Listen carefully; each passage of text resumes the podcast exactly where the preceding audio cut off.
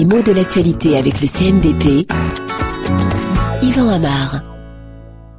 Le premier tour des élections cantonales en France n'a pas connu un gros succès en ce qui concerne en tout cas la participation des électeurs. Ils ont, comme on dit, boudé les urnes. Voilà un cliché très souvent entendu. Pourquoi les urnes? Parce que le mot symbolise le processus électoral. Qu'est-ce que c'est qu'une urne? C'est une boîte simplement dans laquelle on dépose son bulletin de vote. Et pourquoi bouder les urnes? Parce que bouder de façon figurée, ça veut dire ignorer, ne pas prêter attention, faire comme si quelque chose n'existait pas. Alors, tant d'électeurs ont boudé ces urnes qu'aujourd'hui, et même hier, on a parlé d'abstention record. Là aussi, voilà une formule qu'on a répétée maintes fois et qui est tout à fait représentatif du français contemporain, parce qu'on n'aurait jamais ni écrit ni prononcé une formule pareille il y a un peu plus d'un siècle, par exemple. Hein. De plus en plus souvent, on forme en français des dominos de mots par juxtaposition. Euh, abstention, record. Alors, on met deux mots l'un à côté de l'autre, et le deuxième, même si c'est un nom commun, il joue à peu près le rôle d'un adjectif. Il qualifie le premier.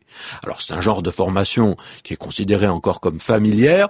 Elle sied davantage au langage des médias ou de la publicité. Et d'ailleurs, elle s'apparente à des manières de slogan, de phrases choc. Ah bah, en voilà encore un domino. Une phrase choc. Qu'est-ce que c'est Une phrase qui fait choc? De même qu'une abstention record, c'est une abstention dont on considère qu'elle est supérieure à tous les taux de participation euh, précédents.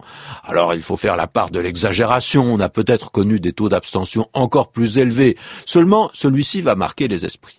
Un mot aussi pour signaler que ce type d'expression sans être un anglicisme, est probablement influencé par les habitudes anglaises parce que la langue anglaise se prête tout particulièrement à ce genre de, de formation. Hein. Alors pourquoi record? L'usage courant du mot nous transporte dans l'univers du sport. Qu'est-ce que c'est qu'un record? C'est un résultat sportif qui est meilleur que tous ceux qui avaient été constatés jusque-là dans cette catégorie.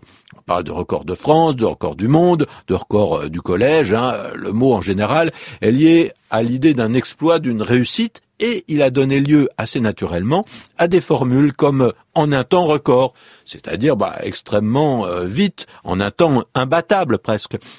Et de même, on peut parler d'une production record. Le mot peut fonctionner à la manière d'un adjectif dans des contextes euh, variés. Alors, on a parlé d'anglicisme. Ce mot de record est emprunté à l'anglais, mais la langue anglaise le tenait d'une racine latine qui s'est d'ailleurs longtemps emprunté en français puisque le verbe recorder vient en droite ligne du recordare latin qui signifie se souvenir et même plus précisément avoir une trace officielle de quelque chose qui s'est passé.